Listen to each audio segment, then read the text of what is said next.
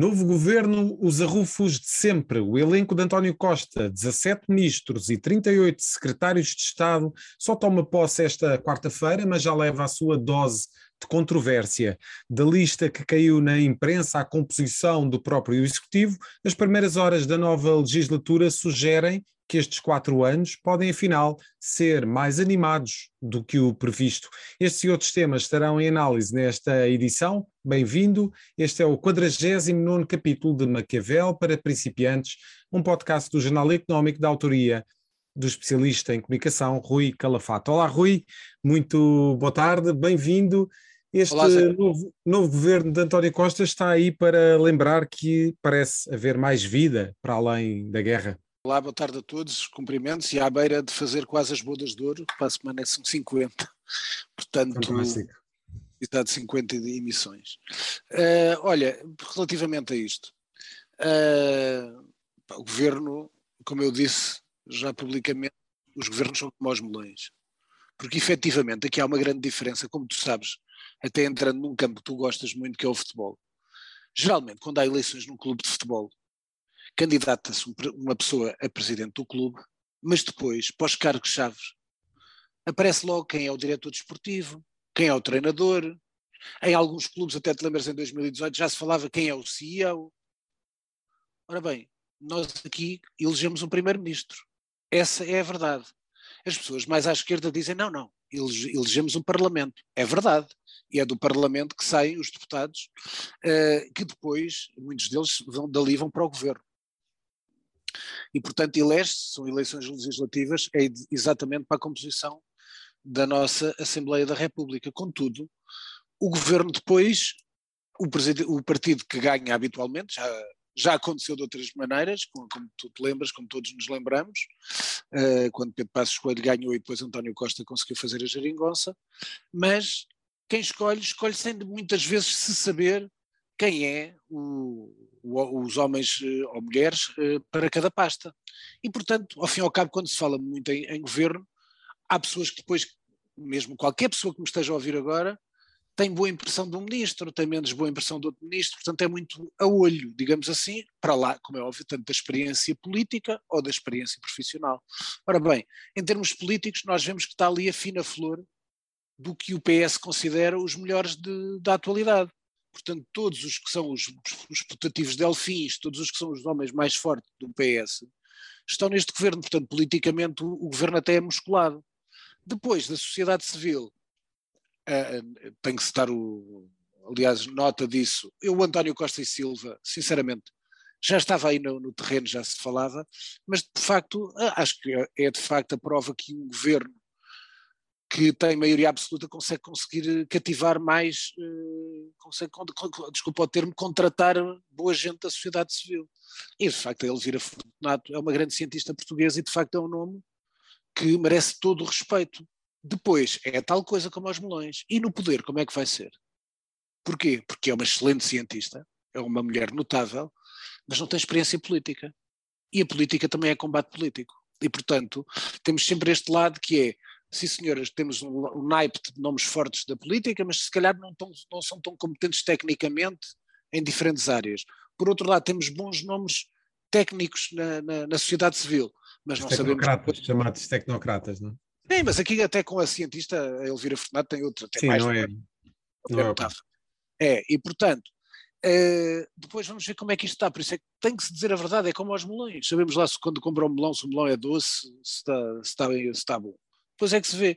Porque nós já tivemos ministros com competência política que foram um desastre, relembro Eduardo Cabrita, já tivemos ministros vindos da academia, grandes personalidades e que posterior a saírem até do governo continuaram com uma grande, um grande renome, vou dar um exemplo, e que demoraram um pouco no governo, vou dar uma pessoa até que considero, Álvaro Santos Pereira, como tu te lembras, no governo de Passos Coelho, eh, que caiu, foi dos primeiros ministros a cair e continua a ser uh, uma figura muito respeitada, muito respeitada em termos académicos. Portanto, é neste contraste que é importante ver como é que isto vai dar. As, aqui as nuances são, primeiro, como é que vai ser a oposição? A oposição, em primeiro lugar, o PSD, até haver um novo líder, está a apodrecer. todos os dias apodrece. Portanto, e vamos ver depois como é que, mesmo com o novo líder, como é que vai ser esta travessia no deserto de quatro anos, mais quatro anos de abstinência de poder. Para lá disso, vamos ter na rua com certeza o PCP forte, vamos ter se calhar o Chega, que está a marcar pontos, até fez uma manifestação contra o aumento dos combustíveis à porta da Assembleia da República, portanto vamos ter mais frente de batalha na rua, Uh, e vamos ver aquela coisa, o veneno que tu já estavas a lançar bem feito, que é o veneno da colaboração, da coabitação com o Presidente da República. Ora bem, como vimos, o, primeiro, o Presidente da República não gostou de ver os nomes da, do governo na, na, na, imprensa antes dele os saber. Mas também é assim, como eu escrevi, isso escrevi logo na altura e também disse, na, aliás, comecei assim na CNN na semana passada, que foi, pá, até perguntei que, mas quem é o rei das Vichy Soases? Quem é, quem é a pessoa que mais informação passa para a imprensa desde que era jornalista, desde que era depois, uh, aliás, ele tinha uma, como tu te lembras, a coluna da gente do Expresso, que era às vezes de intriguice política, toda a gente sabe que o Agapito Pinto sabe, toda a gente sabe quem era o Agapito, era o Marcelo. Depois, quando era líder do partido, ele sabe perfeitamente quem são os jornalistas com quem fala. Mesmo na presidência da República, ele sabe quem nós, ele sabe com quem fala e algumas pessoas informadas também sabem com quem é que ele fala. É só ver algumas pessoas na televisão quase a passarem a cassete Marcelo na televisão e na imprensa. E quando eu digo cassete, com todo o respeito, sobretudo na imprensa, excelentes profissionais que falam com, com Marcelo Rebelo de Sousa, estão, todos, estão no seu direito ter uma excelente fonte, não há melhor fonte do que o próprio Presidente da República a falar. E, portanto, há coisas que saem, nós já sabemos que são. Portanto, é um bocado caricato ser uma pessoa que está habituado a falar com a imprensa e até a passar informação com a imprensa, mostrar-se muito indignado. A queixar-se das fugas. E achas Sim. que isto foi, foi um ato isolado ou é já sinal dos tempos daquilo que pode ser a relação entre Belém e São Bento? Por acaso não. Eu acho que agora nesta fase inicial, eu acho que Marcelo não pode arriscar entrar já uh, a pé juntos. Apesar de uh, ele não ter gostado e ter. Há essas uh, várias notícias em imprensa que ele não queria João Gomes Cravinho na defesa, Uh, mas que depois, isto aparece, atenção, fontes de Belém. Certo, exatamente, é sempre Ele por essa via. Eu não sei quem é que é as fontes de Belém, mas também, eu também não sei quem foi a fonte do governo que colocou a, a, a lista no, na, na, imprensa. Mas a fonte de Belém dizia que não queria João Gomes Cravinho como defesa, mas que, mesmo assim, tudo bem, autorizou, não é bem autorizar a palavra, mas que para ele, tudo bem, aceitou o nome de João Gomes Cravinho como ministro dos Negócios Estrangeiros, para haver alguma, uh, alguma sucessão na passagem de pastas entre os ministros da Defesa e dos Negócios Estrangeiros numa altura de guerra. E, portanto, não podiam ter nestas duas pastas, nestas duas pastas que são nevrálgicas nos tempos em que vivemos, ter dois novatos. E por isso diz que aceitou, quase como se fosse consentiu, Fonte Belém. Ninguém sabe quem é Fonte Belém, como sabe, atenção. Uh, que consentiu o, o João Gomes Carvinho como Ministro dos Negócios Estrangeiros. Portanto, o que é que eu acho? Acho que nesta fase ele não vai poder uh, entrar a pé juntos. Acho que Marcelo Rebelo de Sousa terá a tentação de dar voz e às vezes palco a quem faça contestação ao governo. Porquê? Porque corre o risco, sério, nestes quatro anos, ser o primeiro Presidente da República que não conviveu com a sua família política em São Bento. Portanto, teve sempre um Primeiro-Ministro que era de um partido oposto com quem se deu bem na primeira fase, uh, com quem trabalhou muito, foi, eu chamei mesmo quase, era quase um governo com duas cabeças, uma em Belém e outro em São Bento, apesar da parte executiva, como é óbvio, ser de António Costa, mas uh, eu acho que pode haver esse sinal uh, de dar algumas, algumas picadazinhas de vez em quando, não entendo que vá fazer uma, uma, seja uma voz de contestação, uma força de bloqueio no segundo mandato, quando ele próprio também está às fontes de Belém, já colocaram no Expresso, que Marcelo vai apostar na Arena Internacional para marcar mais pontos na Arena Internacional. Aí está mais uma vez a fonte de Belém. Não sabemos quem é a fonte de Belém, mas está lá a fonte de Belém.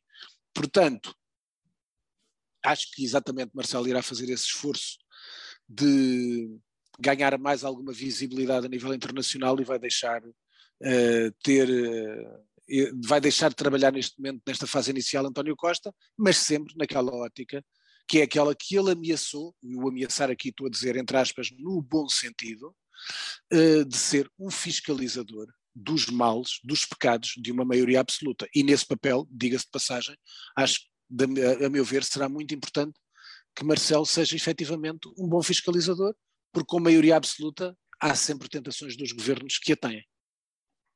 Rui, querias também comentar eh, as palavras de Gouveia Melo a propósito de um tema que, que já falámos na, na, semana passada. Eu estava a falar de Belém, portanto é quase de passagem.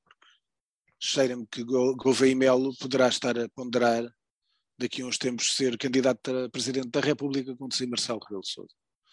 E o que se passou uh, na, neste grande discurso de Gouveia Melo, um discurso que tenho que aplaudir, como te lembras, eu na semana passada disse, e até escrevi também no, no meu mural, que era, reparem nisto, o que eu dizia é aquilo que o próprio Gouveia Melo verificou e por isso teve que agir.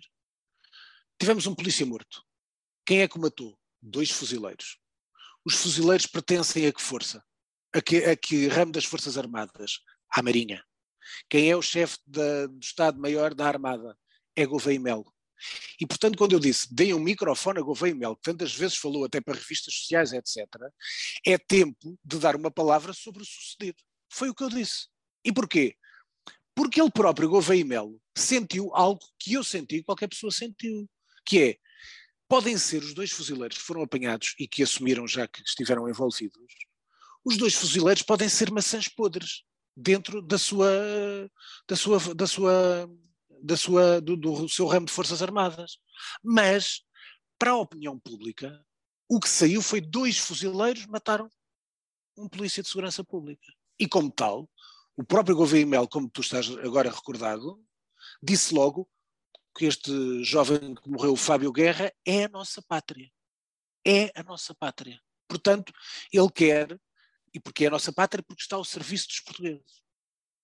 E porquê? Ele sentiu, Gouveia e Melo, que de facto era um dano reputacional na sua uh, força, na, na, sua, no ramo das Forças Armadas que o comanda, ter duas, dois, duas maçãs podres sem dizer nada à própria. Primeiro, e fez bem. Repara, explico para quem não percebeu, as palavras de Gouveia e Melo foram dadas num contexto interno. Portanto, ele falou para os seus homens. E depois foi gravado o vídeo, e pela importância e relevância do mesmo, e exatamente em defesa do ramo das Forças Armadas, que merece todo o respeito, puseram o vídeo cá fora para as pessoas verem que o almirante Gouveia Melo contestava estes selvagens que fizeram isto ao Fábio Guerra e que quer homens a sério e não cobardes, como ele disse no seu discurso. Portanto, acho que foi um grande discurso, foi muito importante para a Armada, foi muito importante para os fuzileiros, foi muito importante para o próprio Gouveia Melo e é um sinal que a sociedade civil e todos os portugueses gostaram de ouvir da parte de Gouveia Melo. Por isso só posso saudar o grande discurso que ele fez.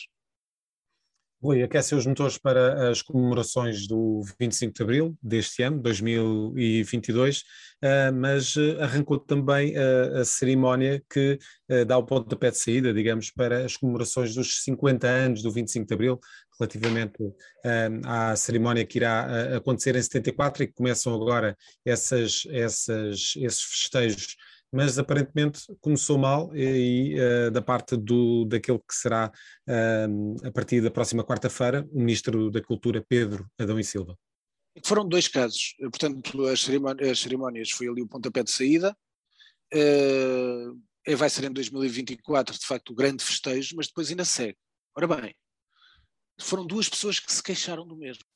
Uma foi, uh, vimos, que até foi a notícia de jornal, julgo que foi do Expresso, não estou em erro, que o próprio Marcelo Rebelo de Sousa teve que ligar para Ramalhianos a pedir desculpa. Ora, de facto é indesculpável uma pessoa que ainda por cima foi, foi quem foi, enquanto Presidente da República, o homem que teve o papel que teve no 25 de Abril e no 25 de Novembro, ser esquecido e com a, depois a solene desculpa de quem faz os convites ao protocolo, epá, eu acho que o Ministro da Cultura, que é o novo Ministro da Cultura, tem que começar a ter algum cuidado, porque isto é assim, primeiro foi ungido aqui até protegido na sua escolha da, da, cultura, apesar de não ter nada a ver com a cultura, a não ser gostar de música, e parabéns à prima.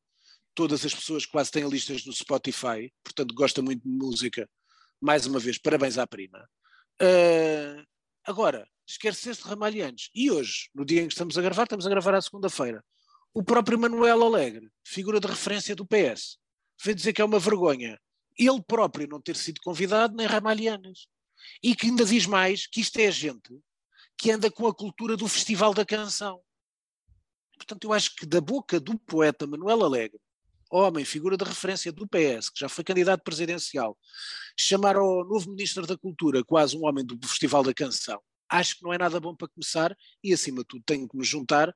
Pá, desculpem lá, tem que haver bom senso, é não dar os convites ao protocolo, as pessoas.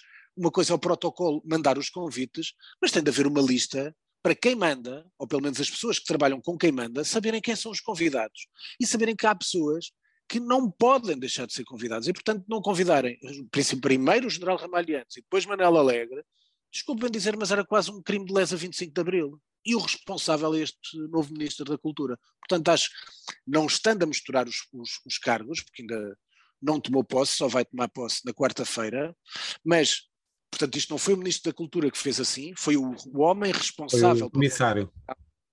Pelo Pedro Adão e Silva.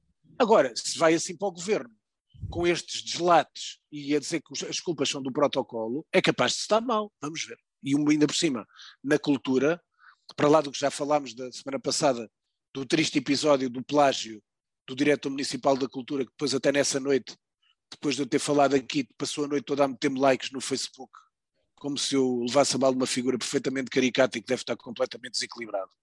Uh, e que nem é meu amigo no Facebook, ainda por cima, portanto apareceu-me lá a pôr-me quatro likes, que é uma coisa de seguida. Uh, aliás, desejo as melhores, as, as, rápidas melhoras se há algum problema mental.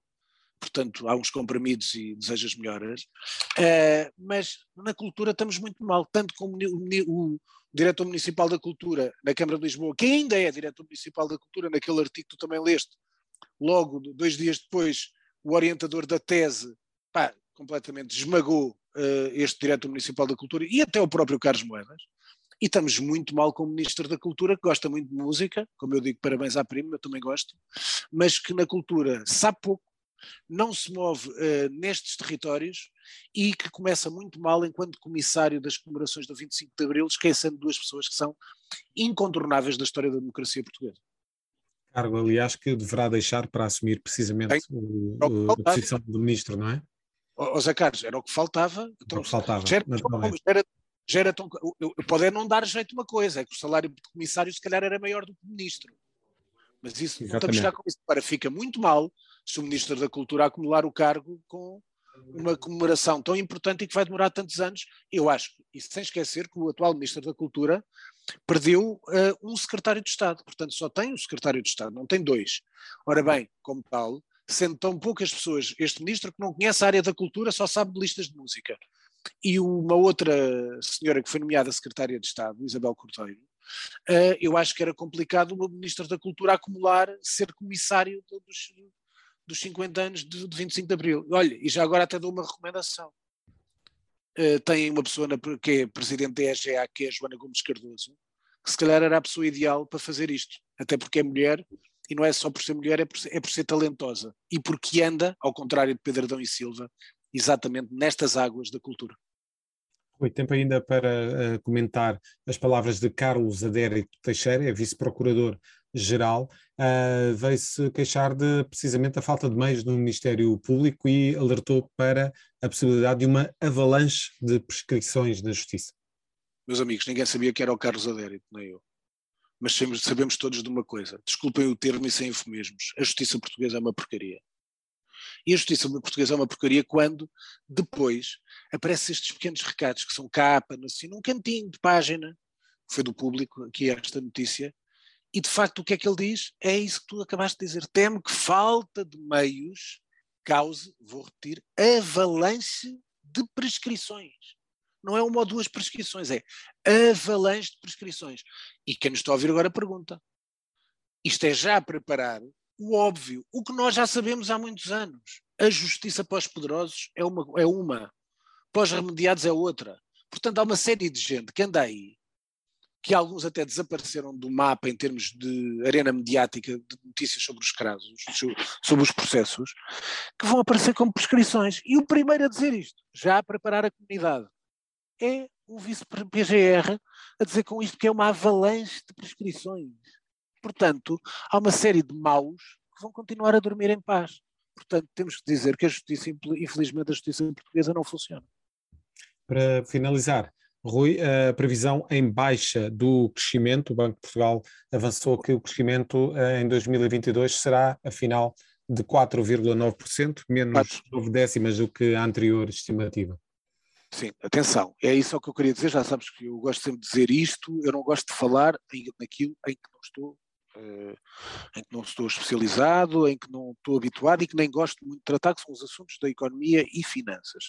Mas é isto que eu tenho que só que chamar a atenção das pessoas. É que estava previsto para este ano mais de 5%, aliás falámos disto aqui no programa várias vezes, uh, e portanto seria um ano fantástico para a recuperação da nossa economia. Uh, esta revisão em baixa para 4,9 ainda parece interessante. Esqueceste foi da nuance, Zé Carlos foi aquele que ele acrescentou, que é, num cenário de escalada de guerra na Ucrânia, passaríamos para um crescimento de 3,6, o que é de facto ainda é um crescimento significativo, mas não tem nada a ver com aquilo que poderia não. ser. O que é que isto quer dizer? Portanto, em termos de a guerra, vai custar muito, para lá das vidas, custa a todos os povos da Europa, porque não é só Portugal. Todos, tenho a certeza, não sei se foi tudo consertado, mas todas as autoridades eh, bancárias de todos os países vão com certeza rever em baixa as previsões económicas para 2022. Eh, e uma taxa de inflação que deverá chegar eh, este ano aos 4%. São ah, dados as previsões relativamente a 2022 do Banco de Portugal. Rui, passamos então para os temas de internacional uh, e gostaria de falar aqui de algumas declarações de Joe Biden que uh, aparentemente parecem ser as primeiras brechas uh, entre os aliados, até pela forma como o próprio Macron reagiu às palavras do presidente dos Estados Unidos. E nem podia reagir de outra maneira. Porque assim, aliás, não sei se te lembras, na semana passada eu disse isso. Ser líder não é para mostrar força um líder que se exige para o século XXI é, necessário, é necessária sensatez. Portanto, tu dizeres que ele é um carniceiro, é verdade ou mentira? É. Tu dizeres que ele é um criminoso de guerra, é verdade ou mentira? É. Mas às vezes quem está no poder pode dizer toda a verdade. Quando o bom senso não manda dizer esta que é a verdade, as pessoas estão lá em casa e estão a ouvir, dizem assim: mas espera lá, o homem falou a verdade. Pois falou a verdade, mas ele é um líder do mundo num momento de guerra. Se ele espirrar, pode alguém constipar-se. E, portanto, ele ao dizer isto, o que é que começa a dizer? Começa a encostar Putin à parede. Isso é o pior que podem fazer a um homem como já lá vamos, que está até os seus próximos estão a desaparecer e, portanto, está-se a sentir encurralado. O que é que se sente encurralado? Pode acontecer dois fenómenos. Pode acontecer como Hitler, na Alemanha, que se fechou num bunker e se matou. Ou então, se estiver louco, pode carregar num botão qualquer nuclear. E é por isso que Macron, com bom senso, teve que se afastar, não só Macron, Olaf Scholz a mesma coisa, e na própria, uma série de congressistas e senadores americanos disseram cuidado, portanto, na própria América foram criticadas as palavras de Joe Biden, que às vezes me parece, com todo o respeito, para não quer faltar ao respeito a ninguém. Eu já disse isto publicamente na televisão.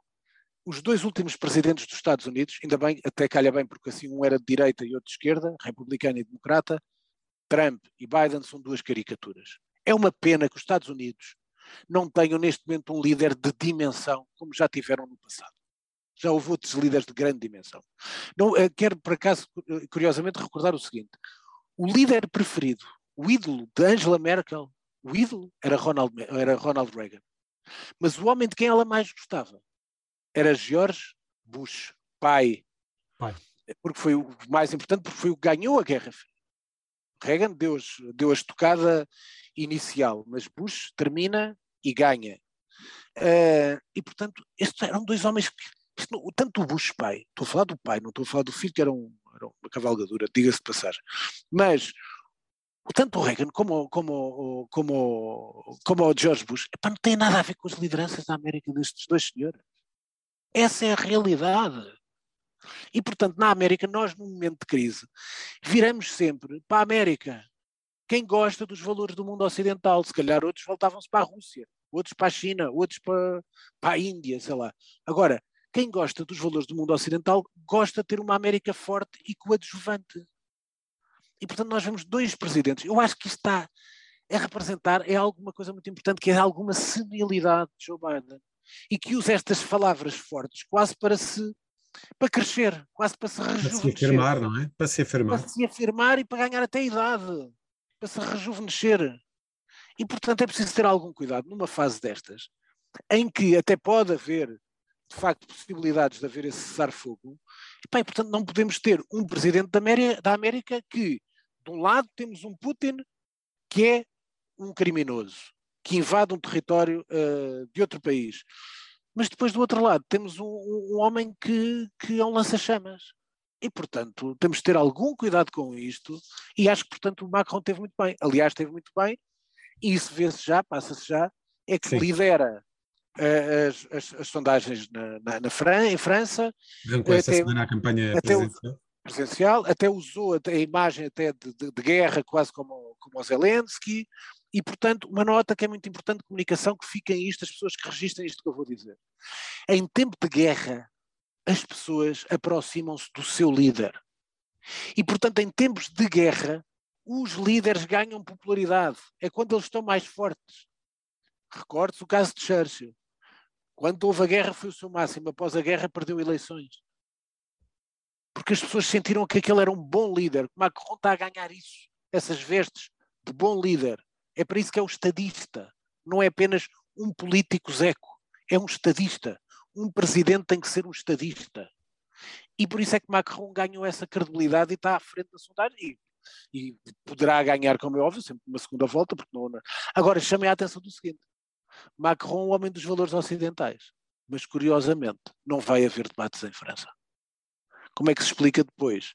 Que depois se critiquem os valores de Putin, da censura, da autocracia, etc. Mas Macron não aceita ter debates porque diz que está muito ocupado com as questões da guerra e com a presidência da União Europeia e que não tem tempo para fazer debates. Como seria em Portugal se António Costa dissesse eu não quero debates? Como seria em Portugal se Marcelo dissesse eu não quero debates? Como seria em Inglaterra se Boris Johnson dissesse eu não quero, eu não quero debates? Mas em França vai ser. E esse de facto é um, um sinal interessante e vamos ver que, que, resposta é que vai ter por parte dos eleitores. Uh, já disseste aqui uh, relativamente a é e ao círculo íntimo que parece estar aqui a, a, a ganhar aqui alguma, alguma transformação relativamente a, a, algumas pessoas que aparentemente desapareceram. Assim, as pessoas, na Rússia nós não temos total informação porque não há transparência, claro. mas há sinais, Anatoly Chubais, que foi o homem muito influente na, no crescimento e na carreira de Putin, o seu ministro da Defesa uh, também, e vários outros elementos. Fala-se muito em purgas. Ora bem, se se fala em purgas é mau sinal, é sinal de um homem que está em dificuldades. É do tal coisa que eu te estava a dizer, pode-se estar a sentir encostado à parede, estar a ser isolado, por um lado ele próprio eliminar pessoas que está a perder a confiança, por outro gente que se está a afastar como é o caso do Anatoly Chubais. E, portanto, isto significa que ele pode estar cada vez mais isolado. E quanto mais isolado tiver um homem, que ainda por cima não está a ganhar a guerra, mais perigoso se torna em todas as ameaças que nós não podemos controlar. Aconteceu-se um, esta semana o, esta semana, a semana passada, uh, mais por nós relativamente ao grupo de hackers que uh, terá perpetrado uh, o ataque ao Expresso e à SIC, Uh, esse grupo será liderado então por um jovem de 16 anos que terá acumulado uma fortuna de 12,7 milhões de euros com, esta, com Olha, este tipo de atividades. Começando pela última coisa que eu queria dizer, até porque tem a ligação com o Putin, não nos esqueçamos que Putin também uh, está estão a controlar tudo, que portanto acabou com a, o Facebook e o Instagram na, na Rússia, exatamente para controlar. Ora bem, em termos deste de, da área de digital, quase, digamos assim, fica para todos nós. Quer dizer, eu no outro dia estava a falar com um amigo meu que me diz que o filho tem 10 anos e já faz programação. E agora, quando eu ouvi isso, achei, é pá, fantástico. Pá, e vai ser assim a geração, vai ser cada vez mais assim. E depois vemos que o miúdo já está milionário, entra numa série de grandes empresas de, de colossos uh, de, em várias áreas de, de atividade, e, pá, tem 16 anos. Portanto, como é que nós podemos controlar miúdos de 16 anos que querem ganhar depois um dinheiro com isto? Que batalhão é este? Claro que também está a buscar muitos em defesa de ataque, um do lado da Rússia, outro da Ucrânia, mas neste caso foram quase só piratas que foram atacar para ganhar dinheiro. Como é que é controlável um mundo em que qualquer miúdo bom miúdo, acho que este é espetacular, é rapidíssimo a trabalhar. Como é que é possível controlar um mundo onde o miúdo de 16 anos faz o que quer em grandes corporações? Isto é muito perigoso, sinceramente. E já abordaste aqui esta questão de, de, de Putin ter uh, ah. banido o Instagram e o Facebook. Uh, Queria os extremismos, exatamente. não é? Uh, eles avisam Era. que estas atividades incentivam os extremismos. Era, e portanto, para contrariar isso, uh, olá, eu vou buscar uma coisa, queria até passar para as sugestões para fazermos um programa como nós gostamos dentro dos 40. Chama a atenção que em breve vai ser, vai ser reposta na, na Netflix a série do Zelensky. A série que era o servo do povo em que ele é um homem que aparece como presidente contra a corrupção.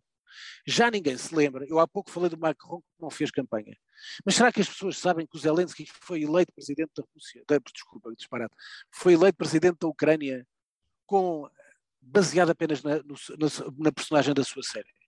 Sabem que ele não foi a debates nenhum, não deu entrevistas e, portanto, criou a persona do seu personagem, que é o homem que se revolta contra os poderosos e os oligarcas, e foi nesta personagem que os ucranianos votaram.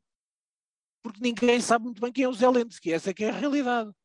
E, portanto, vamos ver, até porque acho que há uns diálogos fantásticos no meio da série, vai estar em breve na Netflix, portanto, vamos ver quem foi esta persona, quem é o Zelensky, em quem os ucranianos votaram e quem é o Zelensky, que se calhar nós não conhecemos, portanto vamos esperar pela série da Netflix. Mas dei essa primeira sugestão, é. Dei Vamos então às sugestões culturais, Rui. Outro, outro, era isso. Cinema, só para chamar a atenção de duas coisas. A partir do dia 31, no Nimas vai ser, vai ser a, segunda, a segunda parte, vão ser o, o cinema, das, estou aqui a mostrar aqui o flyer, das quatro estações do Eric Romero, o Conto de Inverno, o Conto de Primavera. Portanto, o Conto das Quatro Estações vai estar no Nimas, está aqui o horário todos, mas podem consultar, que isso é fácil de ver. Depois, na, no, no corte inglês, uh, vai haver o, o centenário de, de. O centenário está errado. Vai ser aqui a comemoração sobre a morte depois do, do Pasolini e, portanto, vão passar uh, as. Uh, os seguintes obras, o Acaton, o Evangelho segundo São Mateus, que é um grande filme, o Passarinhos e Passarões, o Rei Edi, portanto vai ser uma sessão, vão ser sessões no corte inglês, um, e acho que há também outros cinemas que se vão juntar, portanto, um, da, do, do, sobre o Pier Paolo Pasolini, que morreu, como sabem, e era um grande cineasta italiano, não é, também quero dizer, não é dos meus cinco, seis cineastas preferidos, tenho outros, Visconti, Fellini, uh, Antonioni, Visconti, Rossellini, mas o Pasolini continua a ser um grande realizador e é um homem marcante. Livros, rápido. O Verão do Lobo, do Hans Rosenfeld, eu acho que já tinha falado, policial, mas agora já o acabei de ler. É o primeiro livro do autor da saga do Sebastian Bergman, que é feito por dois autores, o Hans eh, Rosenfeld e o Jort, Portanto, este é o primeiro, chama-se O Verão do Lobo, é um livro espetacular, é um policial espetacular, é da Suma, e vão ver que é o primeiro de uma saga que vai dar muito que falar, como a do Sebastian Bergman. Depois estou aqui a ler, até está aqui a marcação, os ensaios, discursos e cartas públicas do William Faulkner, que foi um, um Nobel americano, isto é da, da Livros do Brasil, portanto, selo da Porta Editora, nomeadamente sugiro a leitura do, da, da, do discurso da aceitação do Nobel de Literatura. Depois, o que me deu mais prazer é este que comprei na semana passada. Já escrevi sobre ele no Facebook. E pá, eu adoro a Leila Slimani, uma grande escritora francófona. O Perfume das Flores à Noite. Isto é um livro muito íntimo sobre ela, dela, portanto, ela conta vários detalhes eh, pessoais de como é que escreveu, como é que constrói os personagens, mas sobretudo é sobre como escrever, que recusas para tu escreveres um livro, o que é que tens que renunciar. E portanto, depois é muito bem escrito e tem muitas muitas referências a outros autores, Hemingway, Stefan Zweig, etc. E, portanto, é um livro muito simpático, são cento e poucas páginas, lê-se muito rapidamente, li duas horas, e é um livro muito interessante. Ele, a Slimani escreve, escreve muito bem. Pergunta da semana, é simples, Vamos a isso. que é uma coisa, se calhar, uma coisa que era quando é que vão regressar as excursões políticas do PCP à Rússia? Porque, não sei se as pessoas sabiam, o, o PCP costuma organizar umas, umas excursões dos militantes do PCP, julgo suas famílias, à Rússia, para conhecer, de facto, um grande farol do comunismo, como era assim no passado. no tempo de Lenin, de Stalin, e que influenciou tanto, e Brezhnev, tanto, tanto que influencia tanto o, o, Partido Comunista Português e Álvaro Cunhal e os seus sucessores, Carlos Carvalhas, etc. O que é curioso é que, como dizia a notícia, o PCP vai ter que rever o plano de excursões políticas à Rússia, pois, como é óbvio, uh, não é um país bom para visitar neste momento, mas é também uma nota. Esperemos que volte a paz rapidamente para haver as visitas políticas dos senhores militantes do PCP à Rússia, que acho que vão ganhar com isso, que é um país fantástico, com uma cultura uh, excepcional e será sinal de que as coisas já estarão uh, normalizadas. Muito obrigado, Rui, até para a próxima semana. Fechamos assim uma cavel para principiantes. Ouça e acompanhe este podcast no Spotify, Google Podcasts e Apple Podcasts. Este programa da autoria de Rui Calafate conta com a condução de José Carlos Lourinho e o som é cuidado por Nuno Braga. A música está a cargo de Casper. Fechamos o manual. Até para a semana.